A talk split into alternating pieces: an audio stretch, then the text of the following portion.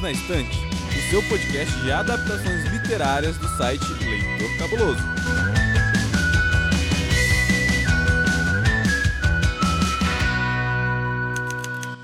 Olá, cabulosas e cabulosos! Sejam bem-vindos ao último, sim, último episódio do Perdidos na Estante. Ah! Foi igual a gente saiu, gente. Vai lá. Ninguém foi pro RH É, na semana passada. Ou Você pode ver que o Thiago, ele não falou, né? Porque, né, gente? Vocês sabem o que aconteceu, né? Já foi demitido. Foi. Eu tava mutado. Ele foi pro RH, já era. Ai, meu Deus, eu tava mutado. Eu mutei o microfone sem querer. O Thiago já foi desligado da empresa. Não, pera. Literalmente. Literalmente, né? Ele se desligou da empresa. Mas enfim, ouvinte, pra você que já ouviu o episódio da semana passada, você sabe que a gente fez um episódio especial de Natal, cheio de dicas. Cutucamos o ego dos amiguinhos por aqui, mas a gente se ama. Então, como a gente prometeu, hoje véspera de ano novo, o último dia do ano de 2020. Sim, a gente chegou ao final de 2020, finalmente. A gente voltou com a turma completa para poder fazer um episódio especial para você. Cujo tema, pasmem, foi escolha do Hamilton Cabuna, mas eu já vou contar daqui a pouco que episódio que é esse, que tema que é esse. Eu sou Domenica Mendes e para falar sobre esse tema surpresa ou nem tanto assim, Está aqui ao meu lado o senhor MC Paulinho V, em comemoração ao ano de 2021 chegando, né, Paulo? Você, Cara, mas eu com a quero sua música. que esteja tocando, tá ligado? Um bonde muito cabuloso, cara. Muito. diretamente de Copacabana, onde o ano novo foi cancelado. MC Paulinho V. Pior que isso pegou, né? Isso pegou, né? Eu estou a quilômetros de Copacabana, não quero saber tão cedo de Copacabana, mas infelizmente, provavelmente, quando esse episódio for ao ar, eu estarei em Copacabana. Infelizmente, né? Novamente. Tô falando. E estamos aqui, eu esqueci de passar no RH e vim direto pra cá. Quem sabe vou lembrar depois de amanhã. Eu tô aqui junto com os meus colegas e com o Baço aqui que infelizmente indica essas coisas horrorosas em dia de Natal. Baço, não faça isso, Baço. Olha, eu acho que assim, eu vou aceitar uma indicação sua, Paulinho, MC Paulinho V, quando for de um, um, um bonde, entendeu? Agora, qualquer coisa fora disso, você não, não, não seu julgamento sobre as minhas indicações. Ok? E para começar o ano, ou para recomeçar o ano, nunca saberemos, né? Porque esperamos que 2021 não seja um 2020 2.0, né? Estou aqui também com uma pessoa que agora é, é mestre. Ó, Puxa vida, cara. Alguém que finalmente tipo, elevou, né? O... Porque a Camila já tem pós-doutorado, né? E a gente tá todo mundo aqui na graduação, né? E o é bom que o senhor Hamilton Cabuna virou mestre, agora, agora elevou um pouco o nível do podcast. Não, é o que dizem por aí, né? Eu já era mestre de RPG, eu era mestre de artes e ofícios sem gravura, agora sou mestre de verdade no Latte, mídias digitais, habilitação, quadrinhos digitais. E saudações quadrinísticas, pessoal. Espero muito que 2021 não seja uma roda de Sansara, né? Porque tá difícil, né, mano? Tá, tá difícil. E pra gente aqui falar desse novo começo ou recomeço ou vice-versa, tô aqui com ela, a nossa doutora e que tem sempre a voz da razão do podcast, senhorita Camila Vieira. Eu tô sabendo não desse negócio de voz da razão, viu? Acho que vocês estão iludidos comigo. Você teve uma semana pra botar no Lattes. É só um de seus muitos títulos, Camila. Senhora dos Gatinhos, a Ah. dona do Vira-Tempo. Nossa, esse negócio de botar no lápis sem ter comprovação, isso é coisa do governo, viu? Não é comigo in your face! Chupa governo. Nossa senhora, a língua mais rápida do oeste, né, Camila? A dona da razão. Mais um título. Eu só quero que 2021 traga Coronavac, traga, sei lá como é o nome dessas vacinas aí, até aquela da Rússia, lá que tem vodka também. Tô só esperando por isso, tá? Calma aí, calma aí, calma aí. A da Rússia tem vodka, ninguém me falou isso antes. Eu tô esperando que tenha, não é possível, gente. Ah, cara, se não tiver na vacina, ela vai vir, tipo, dentro de um potinho com vodka, tá? É. Tenho certeza que toma um shot É junto, só pra garantir.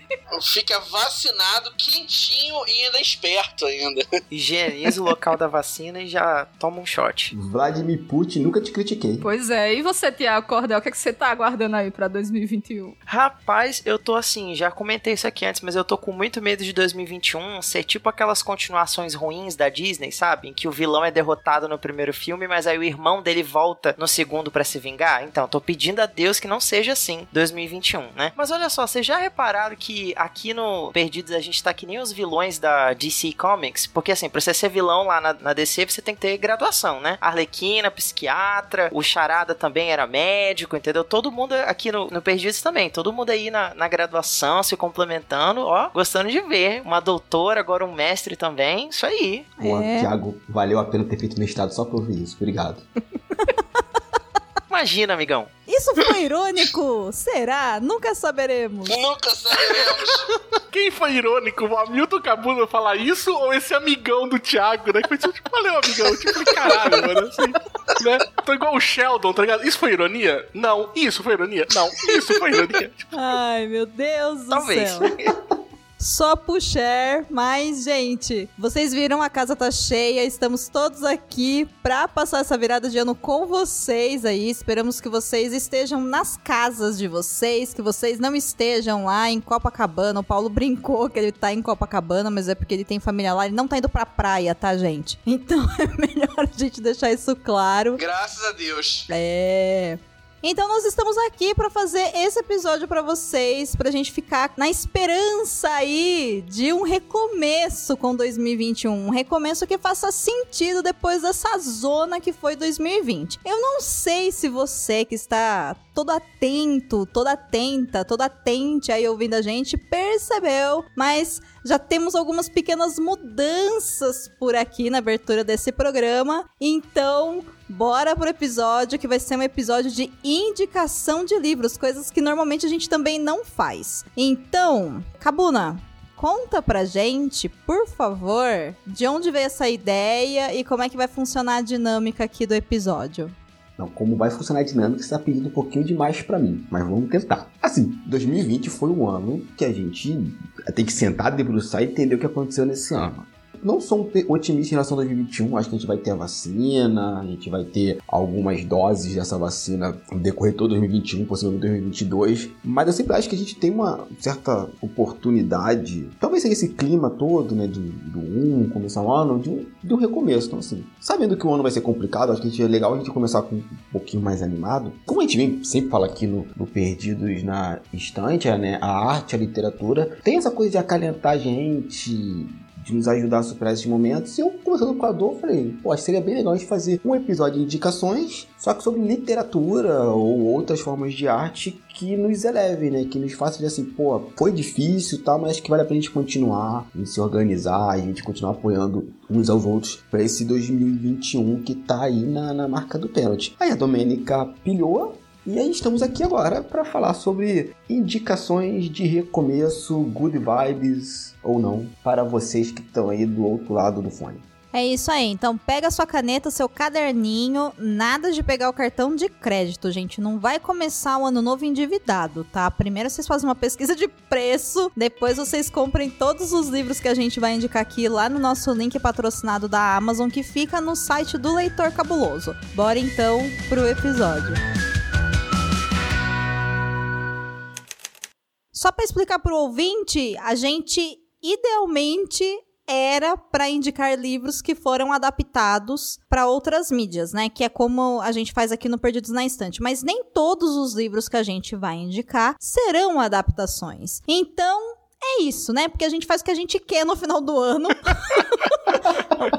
Em homenagem ao Brasil, onde é proibido dançar agarradinho, mas se quiser, pode, é pra ser adaptação. Mas se não for, pode indicar também, tá? Então, é isso. Eu vou começar pelo Sr. Basso. Sr. Basso, que livro, ou filme, ou série, ou HQ, enfim, você indica para nós, para que a gente tenha uma nova esperança, um novo recomeço nesse ano de 2021?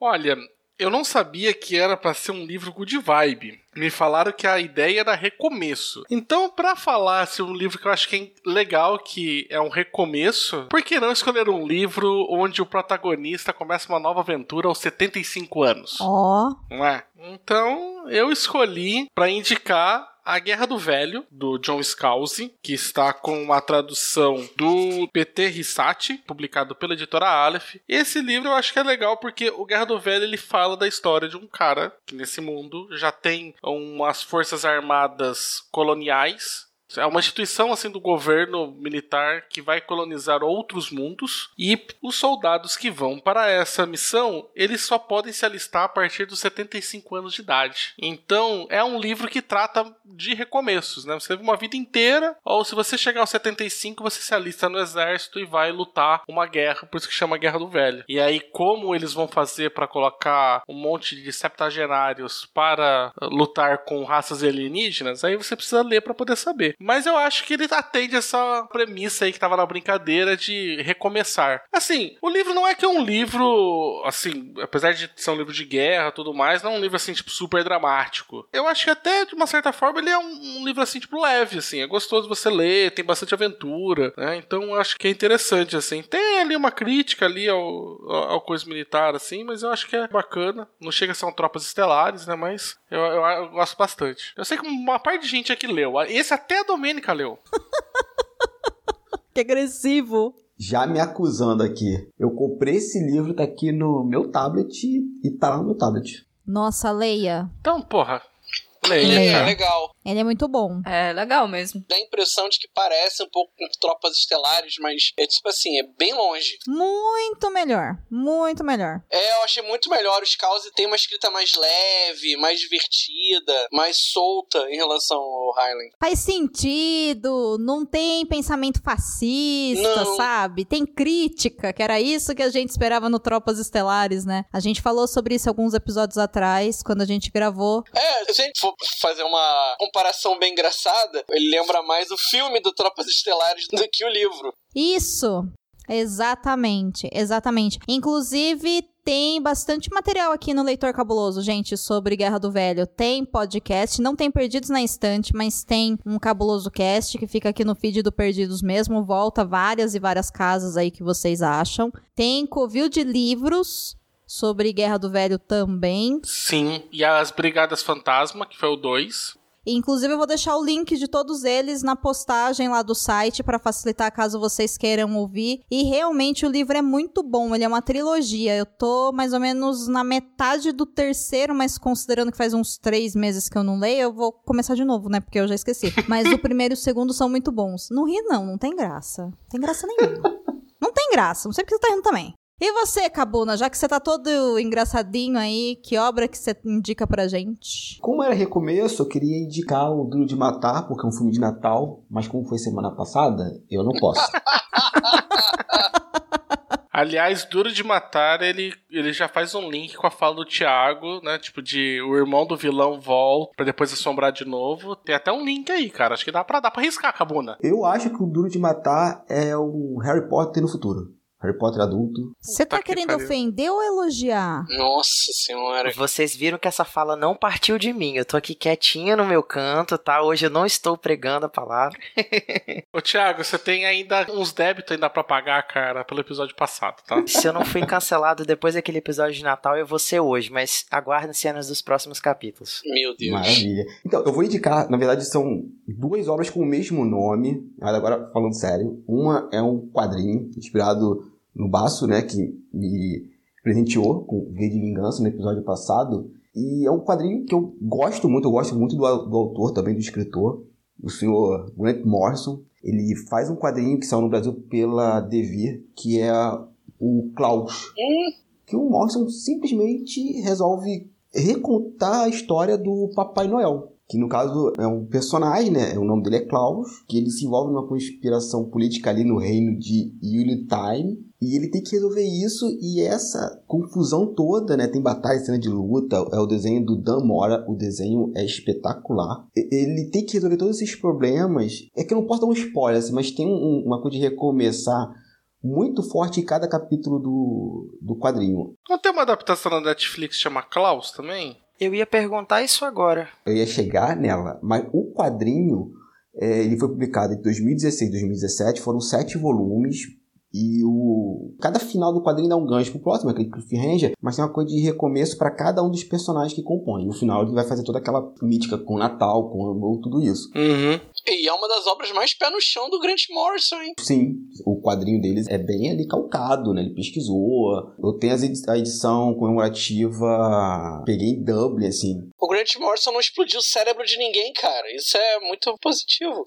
É, ele fez uma história legal, bacaninha, assim. É, redondinha. Sem nenhuma maluquice, sem nenhum ácido lisérgico. E o desenho do Damora, mas combina muito, assim, com o trabalho. É impressionante, assim. Acho que. Me desculpe, Grant Morrison, eu sei que você nos ouve sempre, mas, assim, o quadrinho vale muito pelo trabalho do Damora. Eu não conheci o trabalho dele, eu vi esse desenho e falei, gente, eu tava lendo pelo, pelo desenho dele. E é muito raro eu fazer isso. Eu acho que o nome do Grant Morrison me ajudou a comprar, a ler, assim, a querer ver. Mas o desenho do cara já, já vale o quadrinho por si só. E tem o Klaus, que é a animação da Netflix, saiu, se eu não me engano, em 2019. Tá certinho, foi isso mesmo, 2019. Ela não tem nenhuma ligação com quadrinhos. A única coisa que tem em comum é a questão do nome. Só que eu aproveitei fazer esse link, né, entre as duas obras. As duas obras são maravilhosas, vale a pena ver. Klaus, a animação é lindo. Chorei pra caramba na vendo aquele desenho. É lindíssimo mesmo. Sim. Então é isso, é o quadrinho do Grant Morrison, né, o Klaus. E quem puder aí, veja a série na Netflix.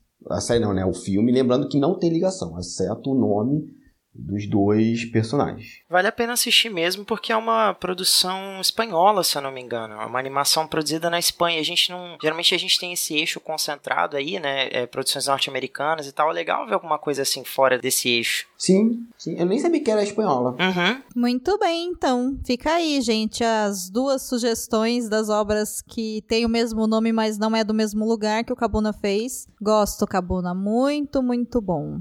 Então, então eu posso fazer uma segunda então, indicação também, já que a Buna fez duas? Sim, pode. Então, para manter dentro do mesmo tema, que é recomeço de pessoas que já estão uma idade muito, muito, muito avançada e recebem o chamado à missão para fazer uma nova aventura, eu queria indicar a Feiticeira de São Judas Tadeu dos Milagres, da minha queridíssima Isa Próspero, Maravilhoso. Muito bom. que eu adoro, que é né, a historinha de Dona Simone, que aos seus 83 anos recebe uma encomenda atrasada do Correios, que era pra ter chegado quando ela tinha 18, que nada mais é que uma caixa da sua tia, que era uma tia que ela tinha que era meio esquisita, que quase a família inteira meio que não tinha muito contato, e aí quando ela recebe a caixa, a tia dela fala: então, nossa família tem uma grande tradição de bruxas. E você tá aqui com a sua caixinha para poder receber os seus artefatos mágicos e o livro da nossa família, porque quando eu morri, eu tô passando agora a tradição para você, alguém da família tem que continuar isso. E aí, dona Simone, aos seus 83 anos, com cinco filhos,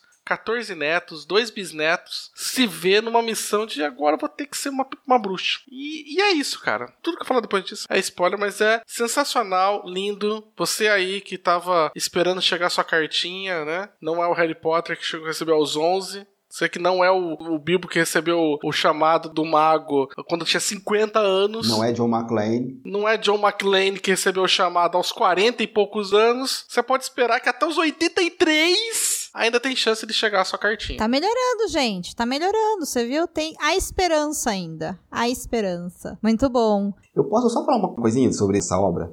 Claro, por favor. Esse plot, gente, eu fico bobo como até agora alguém não pegou esse trabalho e não adaptou para um audiovisual. Não Verdade, é? Que esse plot é tão, é tão rico, assim, gente, eu tenho que ver isso de alguma forma. Maravilhoso, né? E é uma história curta, gente. É um Sim. conto, então Curtinho mesmo. Maravilhoso, conto Você lê sensacional. rapidão. Então leiam. A Isa Próspero é uma baita de uma escritora e uma baita de uma tradutora. Se eu não me engano, ela é tradutora, né? Ela não faz copy desk. Ela é Eu acho que é tradutora. isso mesmo. Sim. Sim. Então, ela manja muito. Inclusive, muitos livros que a gente indica por aqui são livros que ela já passou pelas mãos dela dentro das editoras que ela trabalha. A gente admira bastante o trabalho da Isa aqui no Leitor Cabuloso no geral. Então, leiam, leiam as- os contos da Isa, que eu tenho certeza, né, que vocês vão gostar. O coração do Rodrigo Basso ela já conquistou com as suas palavras. Essa é a verdade, né? Não, e só pra complementar rapidinho, o Feiticeiro de São Judas Tadeu, que às vezes a gente vê assim, ah, a escritora,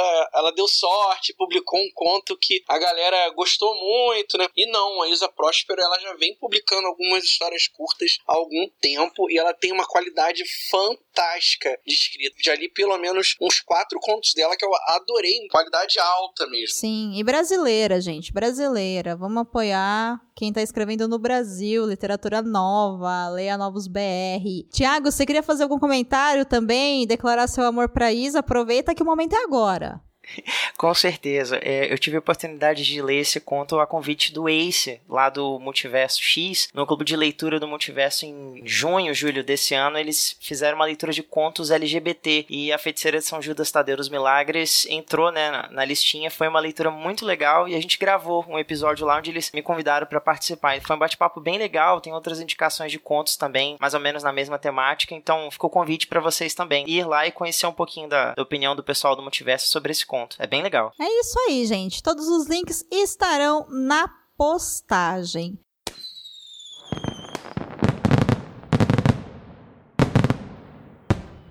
Camila, você tá muito quietinha faz um tempinho. Conta pra gente qual é a sua indicação. Bem, gente, eu procurei aqui alguma história assim que fosse mais leve, sabe? Pra gente tentar desanuviar um pouco o clima. E aí eu lembrei de um filme que eu gostei muito. É um filme antigo. É uma adaptação de um livro, né? Então essa história é sobre o Sol da Toscana, tá? É o livro, ele foi escrito em 1996 pela Frances Myers e conta, é, na verdade, são relatos da vida dela mesmo, que ela é uma americana que ela acabou indo parar na Itália, onde ela comprou uma casa e foi tentar reformar essa casa. Sendo que a história eu conheço pelo filme, né? que conta a história dessa mulher, que ela passou por um processo de divórcio muito difícil e ao fazer uma viagem pela Itália, ela vê uma casa lá à venda e ela do nada assim ela resolve ficar lá, comprar aquela casa e começar a reformar e a, tipo, a, a, mudar a vida dela totalmente, assim, mudar de país e tudo, largar tudo para ir recomeçar a sua vida. E o que eu gostei muito do filme é porque ele traz assim, sabe, uma, mostrando que você sozinho você pode modificar as coisas na sua vida e você começa a dar valor a, a coisas menores, assim, por exemplo, ah, eu quero ter alguém para que cozinhar, então ela começou a ter prazer em descobrir novas receitas, novos ingredientes da Itália e começar a fazer refeições para os amigos. Ela fez amizade com é, alguns poloneses que começaram a fazer a reforma na casa dela. Então, assim, mostra assim que como você pode encontrar uma nova alegria, uma nova forma de viver, sendo, simplesmente por você se dar uma nova chance, sabe? Então, é um filme que me marcou bastante. É um filme até antigo, é desde que 2003, alguma coisa assim. E aí eu descobri que tem o, o livro, não li ainda, pretendo ler para ver se realmente é, é igual à história, mas fica aí essa minha indicação.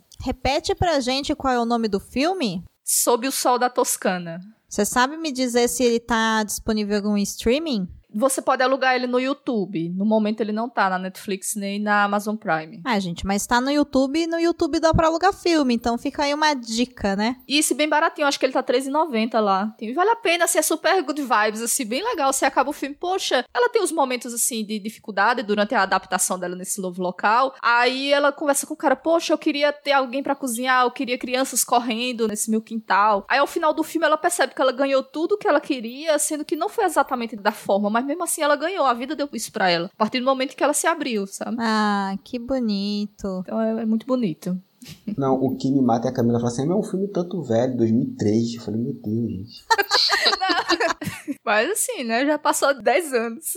Tem mais de 10 anos, já foi, né? Meu, meu Deus, Camila. Filme antigo pra mim é de 75 pra baixo. 75 pra cima pra mim foi ontem. Ih, Cabuna. Ih, Cabuna. Daqui dois anos, o filme que a Camila tá falando vai ter 20 anos. É, eu sei, eu sei, mas. Pois é. é, então. Eu vi esses dias um post de um professor falando, falou assim: chegou o um momento, gente. Citei pra minha classe o filme Matrix e ninguém sabia o que, que era. Falei, ixi, cara, aí. Não, afinal de contas faz né, 21 anos, né?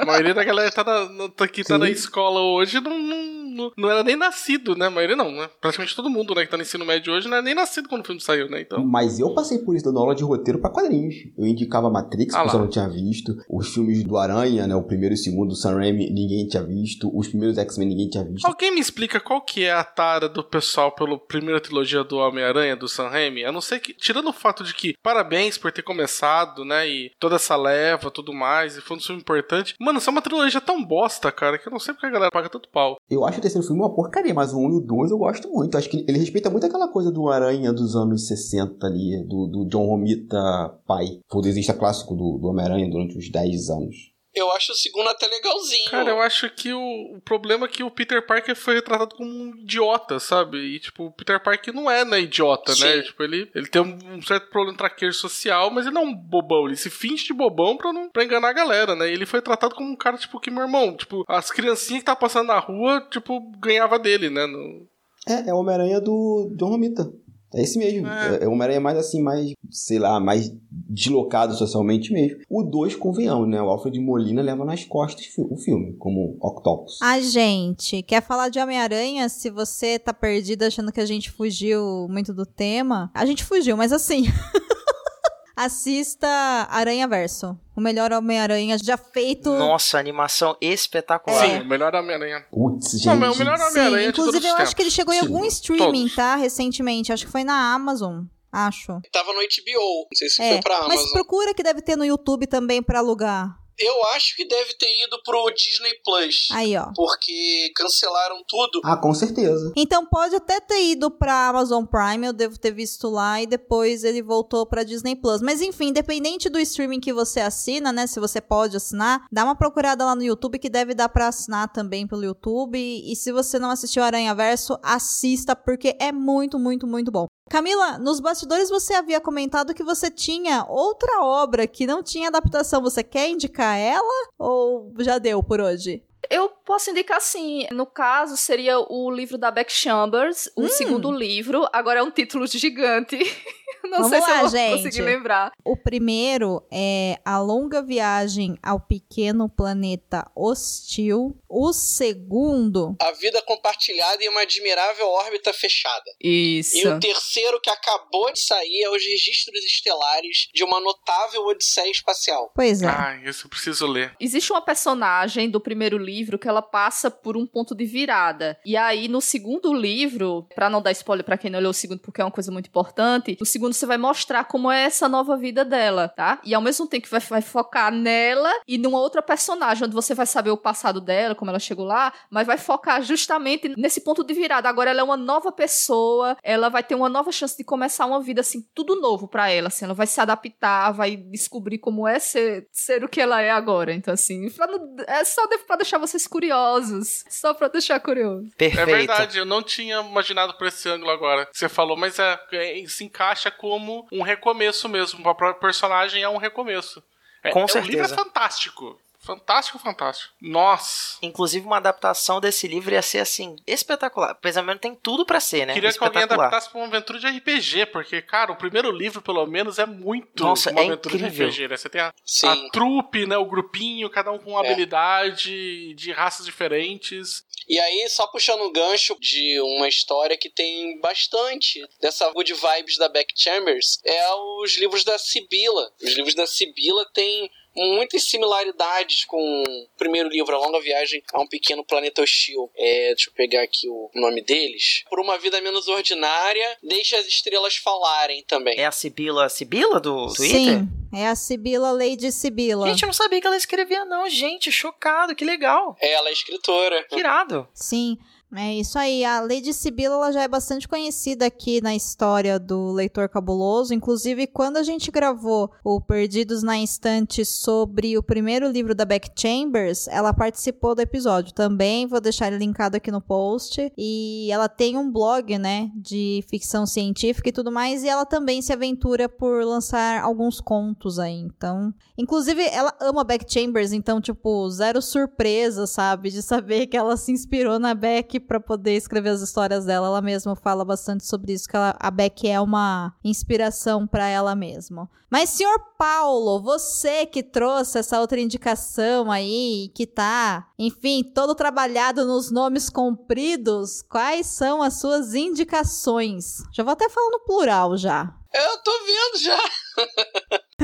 então, eu vou começar é, roubando um pouquinho. Claro né? que vai. jogando literalmente uma bola curva pra vocês, porque assim, ele até tem uma adaptação original de um quadrinho, é um mangá na verdade, só que vocês não vão encontrar ele português e nem muito menos em inglês. O que eu vou indicar é uma animação chamada Major 2. Ela é uma continuação de uma série antiga da TV, da TV japonesa chamada Major, que contava a história de um garotinho que era apaixonado por beisebol, como todo anime de esporte. Descobriu que ele era o cara, o gênio, o mito no beisebol. Né? Mas eu não quero falar do Major, que é a primeira série. A primeira série, para quem tiver curiosidade, ela tem 150 episódios, dá pra vocês ficarem vendo até o Uou. final dos tempos. Tem muito episódio. Eu quero falar da segunda série, que é Major 2, que conta a história do filho. No caso, eu não vou nem indicar a primeira temporada. Vocês podem pular pra segunda temporada. Não tem nenhum problema. Vocês não vão perder absolutamente nada. A primeira temporada, ela é legalzinha, ela é bonitinha, bem animada.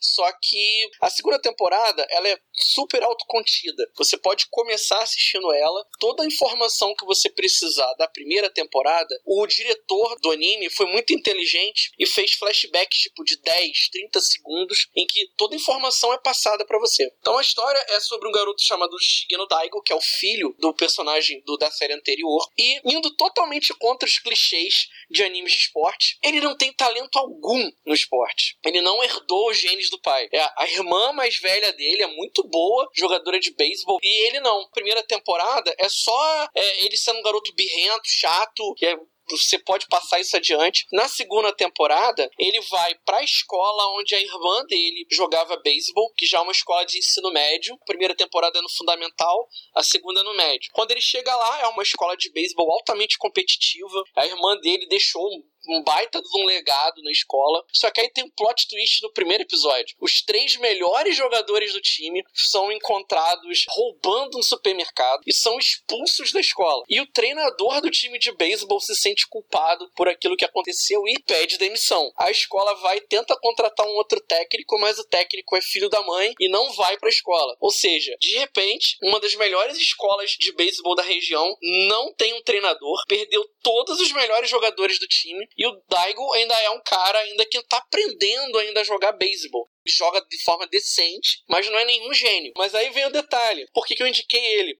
A peculiaridade desse time. Ele é quase inteiramente formado por mulheres. Ó, Ele só tem três jogadores homens e seis meninas muito bem. como jogadores. Então a série toda vai se basear nisso. O mundo do beisebol é um mundo extremamente masculino. Tanto que no Japão eles dividem. Tem o softball e o beisebol sênior. Então elas são jogadoras de softball, que você consegue criar times mistos no softball. E a história toda se baseia no fato de que essas garotas elas sofrem preconceito o tempo todo. Tem uma garota que tem problemas de se aceitar como uma gordinha, tem a outra menina que tem problema de autoestima, tem a outra que ela quer namorar. E ao longo de toda a temporada, a gente vai vendo o protagonista, que era um moleque chato e desagradável na primeira temporada, precisando amadurecer e ele se torna o capitão e o treinador do time ao mesmo tempo. Então ele precisa se tornar o cara que vai resolver os problemas do time, pensar aquela menina tá com algum problema emocional e que ele precisa resolver. Então ele precisa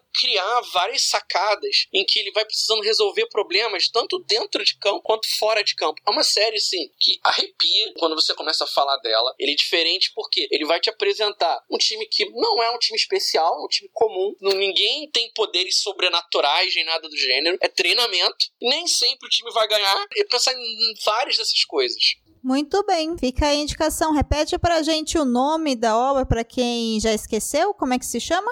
Major, Major 2, você consegue achar pelo horroroso aplicativo da Crunchyroll, que é gratuito. Se tolerar ver ele em SD, em qualidade de imagem menor, dá pra ver ele de graça numa boa, ou se você quiser pagar 25 reais por mês pra Crunchyroll, você consegue ver ele em Full HD. Aí fica a critério de cada um. Muito bem. Então, é isso, né? Vou fazer minha indicação agora. Você acabou, Paulo? Você tem mais alguma coisa? Eu posso fazer uma segunda, vou fazer uma rapidinha. Tá, eu rapidinho. Não, é pequenininha. Como eu vejo o pessoal tendo um pouco de preconceito com quadrinhos Disney, eu sempre tenho o hábito de, sim, pô, vou indicar algum pra ver se a galera curte, né? Eu sei que tem aquela coisa, pô, quadrinho pra criança, né, né, né. Só que minha dica é, vão lá conferir é, quadrinhos Disney italianos. São muito bons. Sim. A qualidade é fenomenal. O que eu vou indicar é um que foi publicado pela Abril. Você consegue ainda achar na estante virtual. É porque os direitos da Disney foram da Abril pra Panini agora, Panini que tá publicando, que eu vou indicar um clássico dos encadernados Disney, que é o Espada de Gelo. Tem arte e roteiro de um dos artistas mais clássicos da Disney da Itália, que é o Máximo de Vita. Na véspera de Natal, o Mickey o Donald e o Pateta, eles são transportados para um mundo de fantasia. E lá eles precisam resgatar uma espada com poderes encantados para poder salvar o reino. É uma história de recomeço, porque você imagina Mickey, Pateta e Donald num mundo de fantasia com vários daqueles clichês de Senhor dos Isso Anéis. é o enredo do jogo Kingdom Hearts? Eu Oi? acho que é. Acho que é baseado no Kingdom Hearts. Não porque é uma série bem antiga. A Espada de Gelo é da década de 90. Talvez Kingdom Hearts, então, que foi, tipo, inspirada, né? Porque tem um jogo que é você, tipo, Pateta, Mickey e Donald no mundo de fantasia chamado Kingdom Hearts, que acho que tem um, o dois, acho que tem o três. É bem famoso assim mesmo e, tipo, é basicamente isso. Você faz uma, uma aventura medieval com eles, a lá RPG, assim, Senhor dos Anéis. Desculpa, a gente só falei demais. O Donald não está na história, é só o Mickey e o Pateta. E a história é de Ah, 82. Não, é quadrinho italiano da Disney, gente. Compra sem medo. Saiu um agora no Brasil. Feito na Itália, mas é baseado no Kuroaki. É Estrada para o Oeste. Caminho do Oeste, uma coisa assim. Era uma vez na América, baseado no clássico do Jack Kerouac. Nossa, do, baseado no livro do On the Road? E isso aí, com Mickey e Pateta. Cara, Nossa. que massa. Que massa, Caralho. que massa. E no final da HQ, eles fazem uma contextualização. De qual das HQs? Nessas HQs que são adaptadas, porque são vários, é um selo dentro da Disney. Ah, é um É selo. Graphics Disney. Isso. Tem o Pé na Estrada, que é do Jack Kerouac. Tem Frankenpato, Frankenstein. tem Ratópolis, baseado em Metrópolis. Tem um que é baseado no Moby Dick. Esse eu tenho. Tem Drácula também. E ano que vem deve lançar o que é baseado no conto de Natal do, do Dickens. Ah, que legal, que legal. Olha aí, gente, mais uma oportunidade de você ler uma releitura, né, da Disney perante clássicos. Muito bom, muito bom.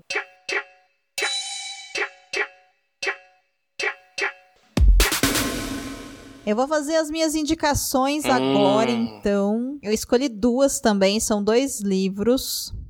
E como bem já inaugurou o Paulo Vinícius, MC Paulinho V para os íntimos e ouvintes do Perdidos na Estante, eles também não têm adaptação, mas são obras que eu acho que valem a pena ser conhecidas e são para públicos bem diferentes. A primeira delas é A Quinta Estação, da NK e Jameson. A gente já fez um episódio aqui no Perdidos. E, meu Deus do céu, como essa mulher é maravilhosa, como a história é ótima, como o livro é bom, como... Enfim, é muito bom. Eu não terminei de ler a trilogia ainda da Terra Partida. O Baço já leu e gostou, né, Baço? Eu li, ele é uma ótima história dividida em três, né? É sensacional o jeito que é dividido com três protagonistas diferentes. E aí eu não aguentei, falei, meu Deus do céu, eu preciso continuar. E eu fui ver os Portões de Pedra. E o último, que agora não me lembro qual que é o nome, agora acho que é. Na verdade, é o portão do obelisco e o céu de pedra. Isso, obrigado, confundi tudo. E, mas ele, assim, é fantástico, fantástico, fantástico, assim, é, é, é impressionante, assim, é, a JK uh, Kemezinha, ela é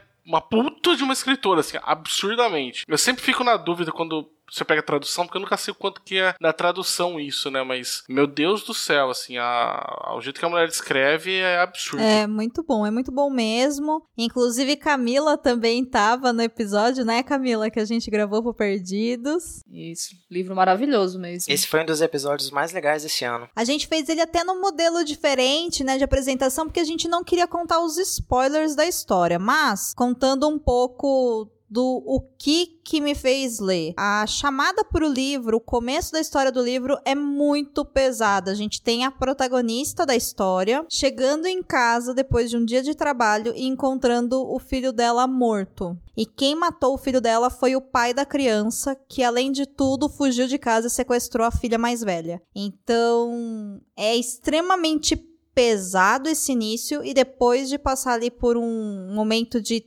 enfim, tentar levantar do chão, literalmente, essa protagonista sai em busca de tentar não se vingar do cara, mas tentar salvar a filha. E aí, conforme ela vai avançando, a gente vai conhecendo mais sobre o universo, a gente descobre que aquele mundo é um mundo que vai acabar pela última vez. É um mundo onde as pessoas têm poderes mágicos, né? Algumas pessoas têm poderes, essas pessoas são altamente vistas pela sociedade como perigosas e são, enfim, jogadas de lado, mas o mundo precisa dessas pessoas e é uma história assim fantástica para quem gosta de uma boa história de busca de aventura, recomeço, enfim, eu acho um livro espetacular. Eu não tenho como falar dele fazendo jus, assim, ao que esse livro é. Ele é muito, muito, muito bom. E o que eu acho mais fantástico nele é que eu tive um tipo de leitura sobre ele. E o Baço, conforme ele ia lendo, ele foi comentando comigo. E ele me contando das coisas que chamava atenção para ele, na época tava super fresquinho na minha cabeça. Eu falava, gente, é outro livro que ele tá lendo, sabe? Porque a carga né, literária dele foi para outro lugar.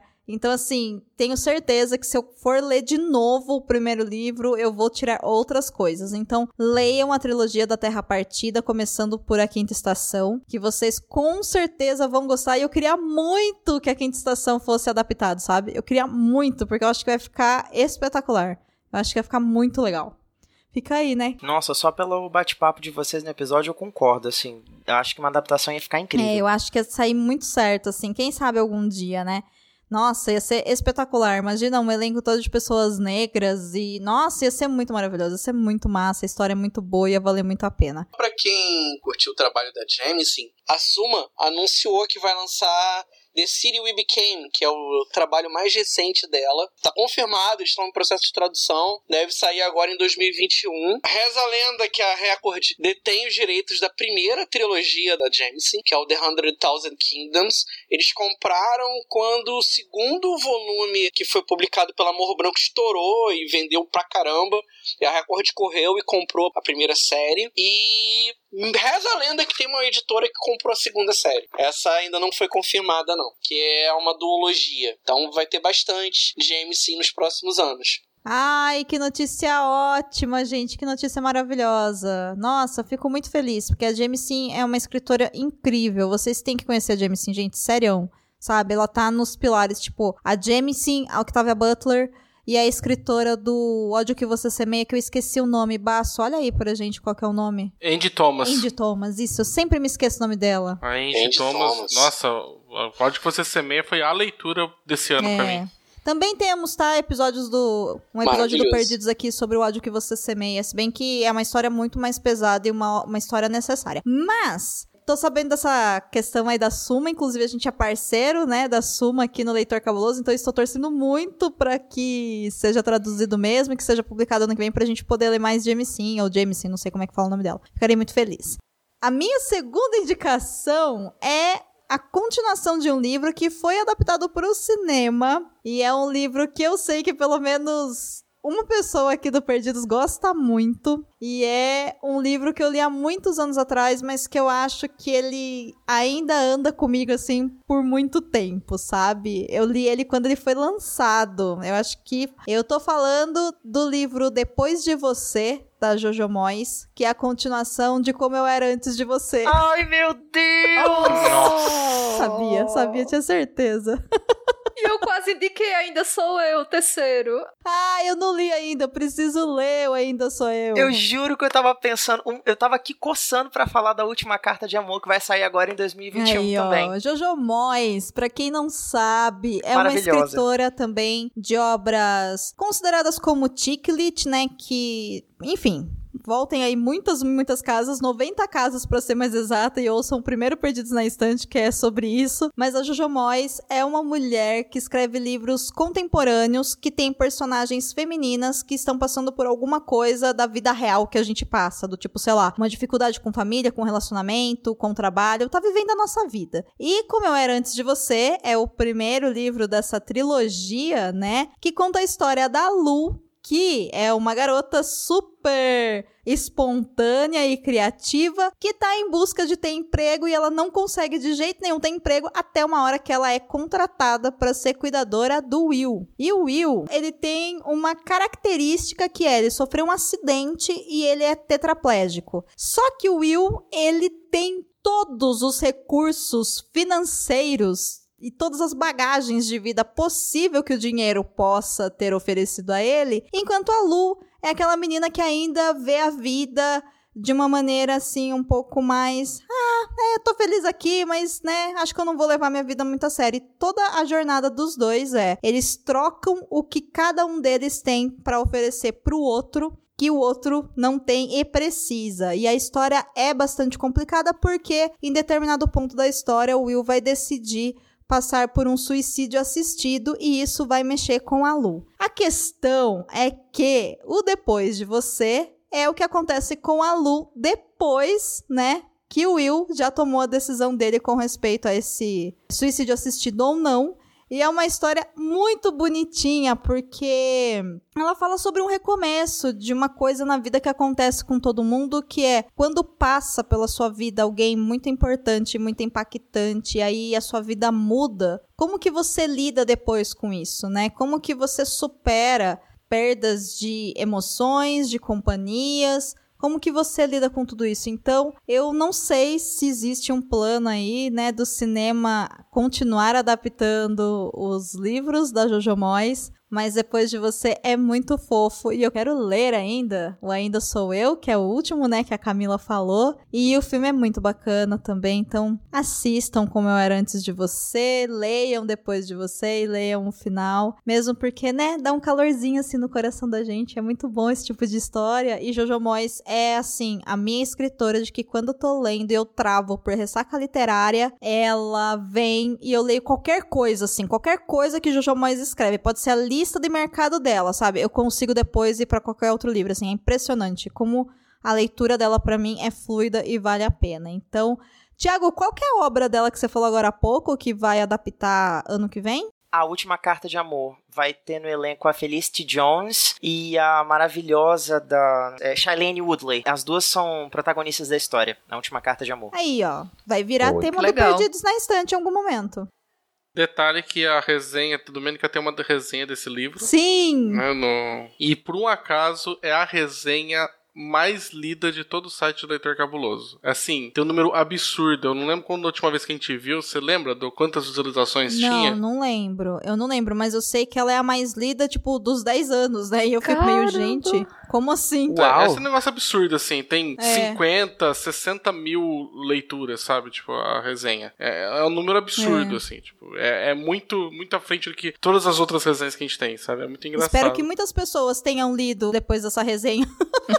Bom, odiada eu não fui, né? A Dominica perguntou da como eu era de você que tem o, o segundo livro que você indicou e por que não teve continuação, Isso. né? Reza uma lenda que não fez dinheiro suficiente o primeiro filme. Apesar dele ter uma boa bilheteria, ele catapultou o livro, mas para a produtora ele não fez dinheiro suficiente. Ah. Tem essa lenda aí, mas assim, não sei se eu vi isso no, no site do- de cinema que eu acompanhava, depois eu parei de acompanhar. Se eu encontrar, eu mandar pra você. Mas, ó, deu dinheiro, se pagou, foi legal, beijo, mas assim, não foi aquilo. Ele virou quase que uma grande propaganda do livro. E, e- e não era a intenção, né, da produtora do, do filme. Eu acredito que seja mesmo porque esse filme ele foi adaptado meio que numa vibe de A Culpa é das Estrelas, sabe? E eu acho que A Culpa é das Estrelas foi um grande fenômeno. E livros dessa pegada que foi adaptado depois como. Gente, como é que chama aquele da Cecilia Herne? Não é simplesmente acontece? É isso? Acho que é isso mesmo. Acho que é isso mesmo. Simplesmente acontece com a Lily Collins e o próprio Sam Kelly Flynn. Isso,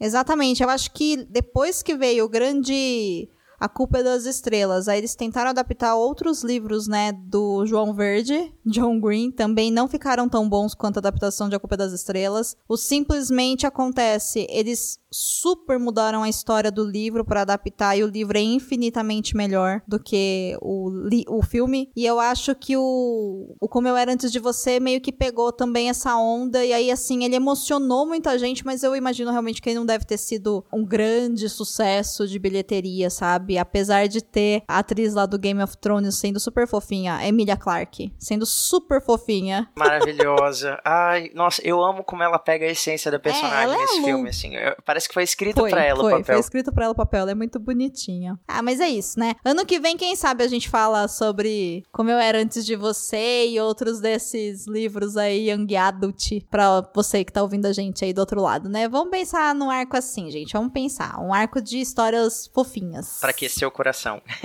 É isso aí.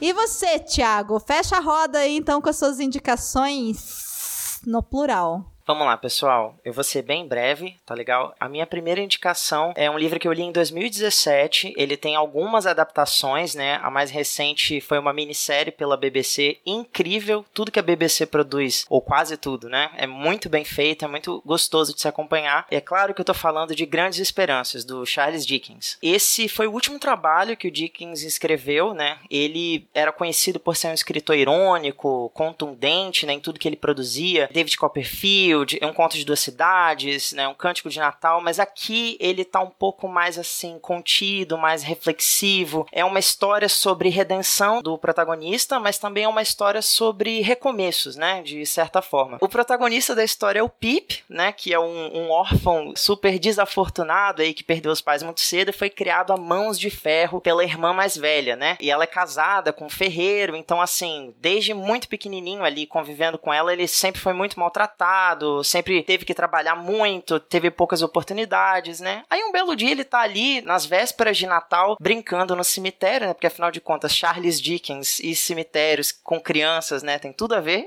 e aí aparece esse foragido da justiça, né? Esse criminoso que escapou da prisão e esse criminoso meio que ameaça o Pip. Ele pede para que o Pip vá buscar um, uma ferramenta para poder cortar as algemas, né? Que ainda prendem esse criminoso e fala com ele: olha, você não pode pode contar para ninguém, porque senão eu vou atrás de você. E aí o, o muito cagão, né, resolve ir lá, busca a ferramenta e ajuda o cara a se livrar das algemas e fugir. Beleza. Um tempo depois disso, né, sendo ali, como eu já comentei com vocês, muito maltratado, assim, bem escorraçado pela irmã mais velha, o Pip recebe a grata surpresa de que a Miss Havisham, que é uma senhora muito rica, né, que tem uma propriedade muito grande, muito abastada na cidade, tá atrás de um rapazinho que ela quer, entre aspas, né, entre muitas aspas, assim, adotar, apadrinhar para que esse rapazinho faça companhia para ela. E aí, a irmã do Pip, vendo a oportunidade de se livrar dele, oferece é, o Pipe para ser aí adotado pela Miss Havisham. E ela é uma senhora, assim, que foi, digamos, abandonada no altar, se eu não me engano. Ela é a noiva que nunca foi escolhida, então ela tá sempre, assim, muito bem vestida, mas ela parece, assim, que foi esquecida no tempo, sabe? Ela é meio, assim, é, apagada, meio diluída, assim, no ambiente. E ela gosta de ter essa companhia, né, para se alegrar um pouco mais. O Pipe fica, assim, estupefato, achando que chegou o momento da vida dele, finalmente, né, a da fortuna vai virar. Só que quando ele chega na casa da Miss Havisham, ele descobre que ela já adotou uma outra criança, né? Que na verdade é a Estela, que já faz companhia para Miss Havisham já tem um tempinho. Nessa mesma vibe, né? De ser uma criança órfã ali que foi adotada e é cuidada pela Miss Havisham. Só que a Estela é insuportável. Ela, ela é extremamente mimada, ela é respondona e ela tem tudo para fazer da estadia do Pippin ali naquela casa o inferno, assim. Obviamente, eles vão acabar se apaixonando, ou melhor dizendo, dizendo, o Pip, né, acaba se atraindo muito por ela, mas por ele ser de uma origem pobre, não ter assim muito traquejo, muitos modos sociais, ele não desperta o interesse da Estela a princípio. O livro é dividido em três partes e mais para frente a gente vai ver que o Pip vai ter um, uma desenvoltura bastante interessante. Quando ele pensa que a vida dele não tem mais para onde assim se desenvolver, ele tá ali pronto para assumir o emprego do marido da irmã, né, como ferreiro também. Eis que chega um advogado falando que um benfeitor misterioso deixou todo o seu dinheiro para o Pip. E a partir daquele momento ele não só ganhou uma bolada de dinheiro, mas como vai ter aí a grande guinada na sua vida, essa chance de recomeço. Só que, né, ao longo de todo esse tempo, ele não aprendeu a ser um garoto da alta sociedade inglesa. Ele é uma pessoa de moral duvidosa, o que é muito legal de acompanhar num protagonista do Charles Dickens, porque ele não tem uma moral assim, ele é aquele protagonista que faz você se cativar por ele ao longo da história, não é de imediato, sabe? É muito gostoso de acompanhar. E aí ele decide então usar essa guinada na vida dele para chegar lá pra Estela, assim, com um casaquinho novo e tal. Eu falei, e aí? E agora, novinha? Será que rola ou não rola, né? E aí a gente vai ter essa segunda é, tentativa, nessa né? segunda chance para essa história entre eles, agora mais crescidos, numa condição social mais parecida, né? É uma história muito gostosa de se acompanhar. Ela discute muito a questão da bondade, da culpa, do desejo. É um romance que originalmente ele foi publicado como um, um folhetim, né, numa revista semanal lá em meados de 1860, mas que se tornou um grande sucesso, né? E aqui dentro é difícil, como eu falei, a gente desenvolver essa empatia imediata pelo protagonista, mas ele conquista a gente ao longo da história, assim, com essa sinceridade, certa imoralidade, né? E através desse caminho de redenção. Como eu comentei com vocês, Grandes Esperanças tem diversas adaptações, até em preto e branco, mas a mais recente e, na minha opinião, a melhor produzida até hoje foi pela BBC, que tem um elenco muito bom. A Miss Havisham, por exemplo, é feita pela Helena Bonham Carter. É uma adaptação que também traz a Sally Hawkins de A Forma da Água, Robbie Coltrane, que fez o Hagrid, e traz até o Ralph Fiennes, que fez o Voldemort, que vai fazer o, o Pippin já crescido, assim. Então é uma história muito bonita de se acompanhar. É uma história, como eu falei, sobre redenção, mas também sobre recomeço. Essa seria minha primeira indicação aí para vocês. Alguém já leu é, Grandes Esperanças? Já viu alguma adaptação? Não. Não, mas eu queria muito ler. Eu li Grandes Esperanças, já tem um tempinho, lá em 2012, que eu li esse livro. E se eu não me engano, ele é o último livro do Dickens, não é? Uhum. É, É engraçado né, que todo outro livro do Dickens, ele tem essa, esses protagonistas, personagens com essa moral muito dúbia, né? até os coadjuvantes também são assim, mas o Dickens sempre usa esses personagens pra falar da sociedade. No Grandes Esperanças, ou minha memória tá sendo equivocada, é, ele tá fazendo o caminho contrário. Ele fala da sociedade pra falar do, do personagem. Isso, exato. É, ele vai pro caminho contrário, assim. Eu acho isso bem interessante, porque, é, sabe, essa brincadeira, ele sempre foi um cara tão crítico da sociedade, né? Acho que o Conto de Duas Cidades, que não é um conto coisa nenhuma, ele me enganou. é isso, ele tá o tempo todo criticando a sociedade, e nesse livro não, ele faz o caminho contrário. Mas também tá assim, tava no final da vida, né? Acho que vai morrer o quê? 4, 5 anos depois do, da publicação, ele... Isso, ele, ele morreu pouquíssimo tempo depois. É, ele, ele meio que tá fazendo uma reflexão da própria vida, assim. Não sei, acho que eu, eu li isso num artigo uma vez. Que parece que ele tá assim, ó, nesse livro ele tá se vendo, ele tá se colocando assim como é, é, o autor se vendo com os personagens, como aquela sociedade influenciou ele e vice-versa. É uma boa recomendação, Thiago. Boa mesmo. Até, vou até pegar o livro pra ler, vou procurar ele. Muito bem, e qual que é a segunda indicação, Tia? Você disse que você tinha duas. Isso, Domênico, eu tenho duas. A segunda foi a primeira na qual eu pensei, né? Dentro dessa temática de um livro com adaptação e que falasse sobre recomeços. Foi muito difícil escolher falar desse livro nesse episódio, porque eu sei que é um livro que, a princípio, quando eu falar o título, talvez alguns aqui torçam o nariz, talvez tenha um certo arco em relação ao nicho no qual esse livro se encaixa, mas para mim ele tem um lugar muito especial no meu coração, porque esse livro falou comigo de uma forma muito profunda, muito inquietante, e eu me identifiquei muito com ele quando eu li. A, a primeira vez foi aos 20 anos de idade, ou seja, 10 anos atrás, né? Eu tava prestes a começar a faculdade, um turbilhão de coisas acontecendo na minha cabeça e ter tido contato com essa história me ajudou a abrir assim os olhos para muitas coisas, inclusive sobre essa etapa da nossa vida de começar algo novo, né? Eu tô falando de Comer, Rezar e Amar da Elizabeth Gilbert. Vou indicar esse livro mais ou menos na vibe da indicação da Camila também, né, que é uma protagonista que, digamos, está em busca de si mesma, que tem diversos sonhos na vida. Ela percebe isso conversando, né, com a melhor amiga, que as duas têm esse hábito de guardar sonhos em caixas. Elas literalmente têm caixinhas, né? Onde elas colocam ali recortes de jornal, fotos, projetos de, de vida e tudo mais. Só que essa amiga da Liz acabou de realizar o maior sonho da vida, que foi se tornar mãe. E isso desperta na Liz uma certa reflexão, no sentido de que ela tem, né, uma, uma certa idade, ela é uma jornalista muito promissora, é uma espécie de romance autobiográfico, né? A, a Liz, ela é autora e também é a protagonista da história, onde ela vai fazer essa reflexão de que apesar de estar no emprego que ela sempre quis, estar vivendo um casamento com um homem que supostamente ela acha que ama, ela não tá feliz. Quando ela abre essa caixa, ela encontra diversos sonhos que estão ali engavetados, né? Que foram esquecidos por ela ao longo do tempo. E ela se pega pela primeira vez refletindo sobre o quanto ela vem deixando de si mesma para trás. E aí ela decide, né, dar essa reviravolta na vida dela, tirar essa espécie de ano sabático, onde ela vai fazer uma viagem visitando três países, né? Ela começa na Itália, migra então para a Índia, terminando por último na Indonésia. O interessante é que o que esses três países têm em comum, né, é que os três começam com a letra I, e a letra I em inglês, I, significa eu. Então tem tudo a ver, né, com como ela própria coloca na história, essa busca sobre nós mesmos, né, o que a gente perdeu ao longo da nossa vida. Por que que eu, eu gosto tanto desse livro, pessoal? Porque além de ele ser uma história sobre a autodescoberta, né, sobre autoconhecimento, ele fala muito sobre sobre a forma como a gente se relaciona com as pessoas. A gente, não raro, né, a gente conhece eu tenho certeza que qualquer um de vocês pode pensar em alguém nesse momento que tá dentro de um relacionamento ruim, um relacionamento que é infeliz, onde a pessoa se sente é, oprimida, muitas vezes se sente sozinha, mas ela se esforça em permanecer nesse relacionamento por medo da rejeição, por medo da solidão, por medo de não encontrar alguém melhor. A gente desenvolve uma certa dependência afetiva que não raro é tóxica pra gente mesmo e até para quem a gente está convivendo. Nesse sentido, a Liz ela é essa protagonista. Ela é uma pessoa que desenvolve dependência afetiva em todos os relacionamentos dela, mas ela faz esse pacto com ela mesma de que durante esse ano sabático ela quer desenvolver um amor próprio. Então, acima de tudo, ela quer estar bem sozinha. Esse foi um dos fatores, né, que conversou muito comigo na época em que eu li sobre essa questão, que é uma coisa que o RuPaul fala muito, né? If you can't love yourself, how the hell you're gonna love somebody else, né? Can I get an amen here? amen.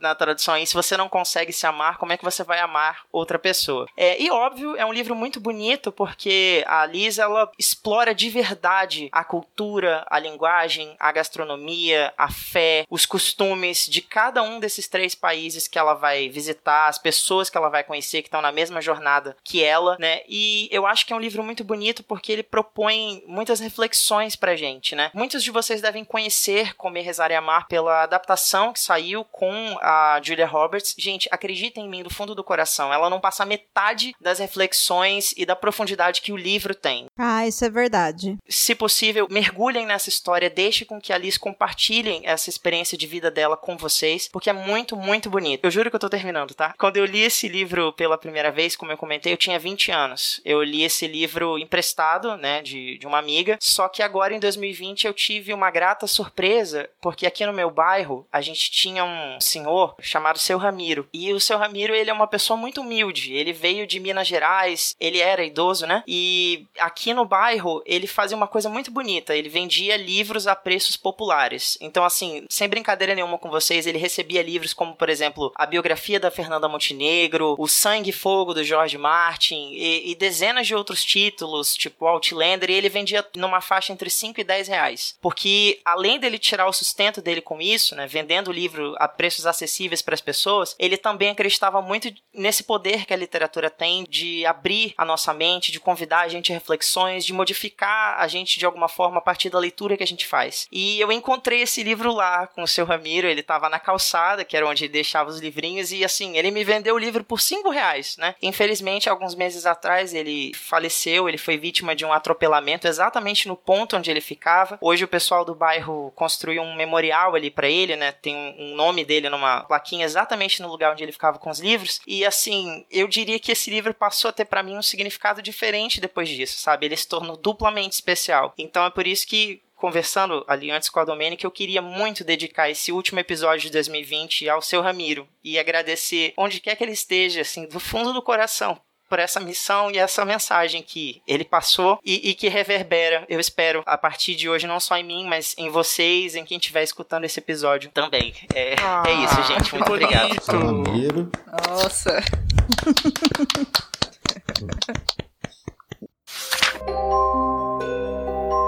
Você sabia que tem livros, filmes, boxes, séries e todo um maravilhoso mundo de literatura? Você pode encontrá-los no Perdidos na Estante.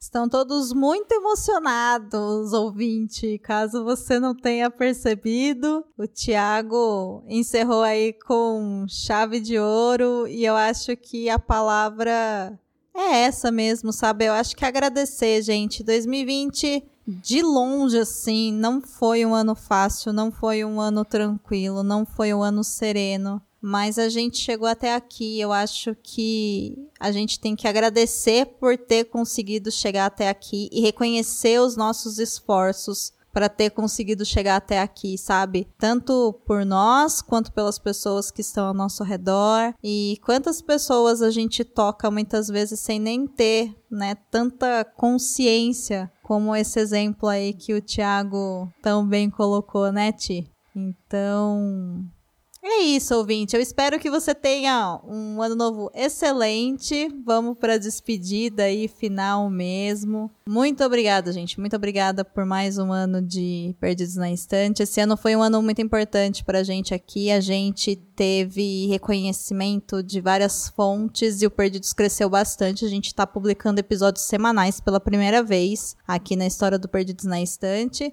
E por isso a gente também, ano que vem, aliás, semana que vem, né? Já estamos aí chegando com novos episódios, novo formato, novas ideias e muitas e muitas histórias boas. Então, senhor Basso, você quer se despedir do pessoal com uma última mensagem aí? Depois dessa do Thiago, não. Só gostaria de dizer feliz ano novo e até o ano que vem. Paulo? Queria deixar, assim, uma mensagem para todos, assim, de, de resiliência, né? Da gente atravessar esse ano que foi tão difícil para todos, né, com serenidade, com sabedoria, que a gente possa ter aprendido lições. Eu sei que eu aprendi várias delas esse ano, né? E a gente acaba amadurecendo, né? Bastante. Sob pressão, literalmente. E eu espero que 2021 possa ser pra gente um recomeço, com perspectivas maravilhosas para todos, com oportunidades surgindo. Também posso dizer também que para mim foi um ano muito bom, não só por me divertir aqui gravando os episódios do Perdidos com todos e vários momentos foi aquela luzinha que eu precisava na semana assim para rir um pouco, para me divertir, mas também foi muito bom também do ponto de vista do ficções, a gente também teve é, um reconhecimento bem legal, coisas que eu jamais esperava que fossem acontecer, aconteceram e sim, fazer parte dessa equipe é, é maravilhoso, sabe? Ah, que bonito! A gente também gosta de você, Paulinho. Vê. Grande Paulinho V. Camila, você quer deixar um último recadinho para quem tá ouvindo a gente? Claro, então, pessoal, queria é, agradecer a todo mundo que esteve com a gente durante esse ano. Foi um ano, assim, com relação ao Perdidos na Estante, foi um ano legal. A gente, todo mundo teve a oportunidade, né, de rostear em alguns arcos. Foi uma experiência bem diferente, bem divertida. Tá? Então, agradecer a audiência dos ouvintes e espero que 2021 a gente melhore, é, assim, as coisas melhorem para todo mundo, né? Então, vamos ter um pouco mais de paciência, que essa situação, uma hora ela vai acabar e a gente vai conseguir chegar no final, todo mundo bem bem, assim eu espero. Muito bom. Cabuna, nosso mestre, tua fala. Depois da fala do Thiago, eu fiquei um pouco sem, sem, sem, chão, assim. E 2020 foi um ano muito bizarro, acho que para todos nós, como sociedade, mas eu não posso reclamar tanto, né? Porque eh, defendendo meu mestrado, terminei, fiquei muito feliz com isso, acabei trocando de país de novo, agora em, em, definitivo, então acho que é um ano muito positivo. E eu sempre falo que, que fazer o Perdido na Estante é um sonho que eu realizo, né? Assim, de estar na, no site Leitor Cabuloso, que quando eu conheci podcast de verdade. Então é uma honra estar com vocês, meus amigos. Espero ano que vem poder ir na casa de todo mundo, abraçar vocês, beber, comer, rezar e amar. E é isso, gente. Feliz 2021. Vai ser um ano complicado, mas não vamos é, esmorecer porque não devemos. É isso que eles querem, mas não vamos dar esse gostinho para eles, não. Tiago, você quer falar mais alguma coisa? Eu queria agradecer, agradecer a você, Domênica, agradecer aos nossos amigos aqui, a Camila, o Cabuna, o Baço, o Paulinho V.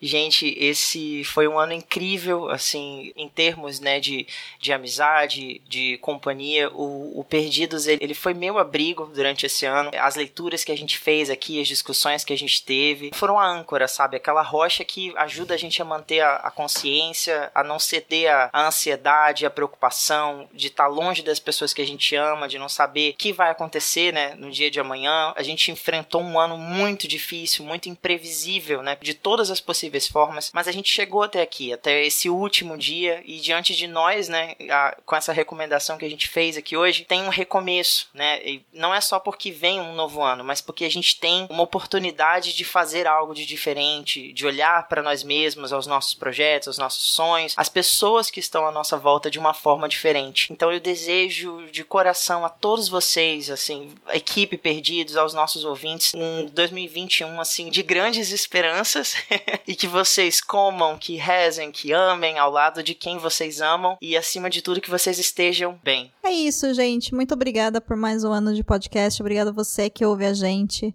Obrigada a você que aguentou esses trancos e barrancos aí do ano de 2020, esse ano que foi uma grande surpresa, né, para todos nós e que você, ou você chegou agora, ou você tá aqui com a gente. Eu sei que esse ano teve tanto conteúdo digital e tem tanta gente maravilhosa produzindo novos podcasts e coisas no YouTube e coisas no Instagram e coisas no Twitter e no TikTok e em todas as redes sociais que eu ainda nem conheço, enfim. Mas obrigada para você que permaneceu com a gente durante esse ano todo. O Perdidos na Estante é feito com muito carinho, com muito amor, com muita sinceridade. A gente é muito honesto com você que tá aí do outro lado, do mesmo jeito que a gente é muito honesto do lado de cá também. Então, vocês todos que estão aqui comigo hoje, equipe, vocês são maravilhosos e o Perdidos na Estante não existiria mais se não fosse por vocês. Então, muito obrigada por terem aceitado os meus convites aí de vamos gravar e vamos fazer todo mundo junto e estamos na equipe. Agora vocês se virem aí com os arcos.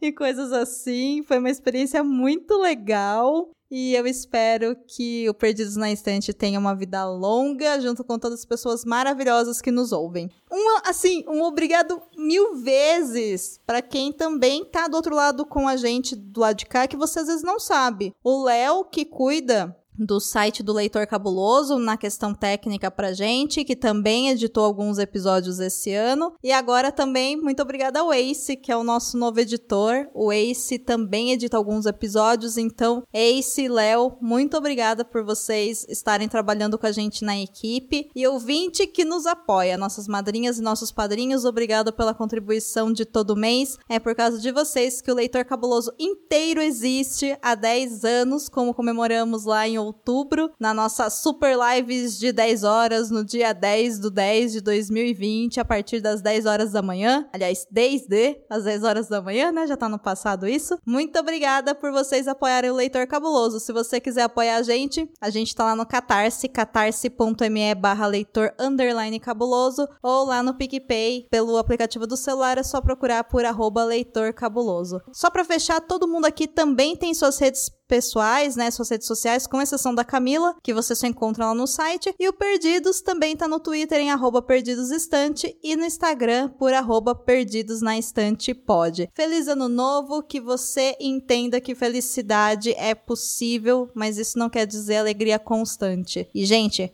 paciência, máscara, álcool em gel, fica em casa e vem vacina e que venha a nova temporada de 2021 do Perdidos na Estante. Feliz ano novo, a gente se vê na quinta-feira que vem. Um beijo e até lá. Fala tchau, gente. Tchau, Tchau, gente. Tchau! Você acaba de ouvir o episódio número 90 do podcast Perdidos na Estante. A apresentação ficou por conta de Domênica Mendes, Tiago Cordel, Camila Vieira, Paulinho V, o nosso Paulo Vinícius, Hamilton Cabuna e Senhor Baço. A pauta é de Domênica Mendes e Tiago Cordel. A edição é de Ace Barros.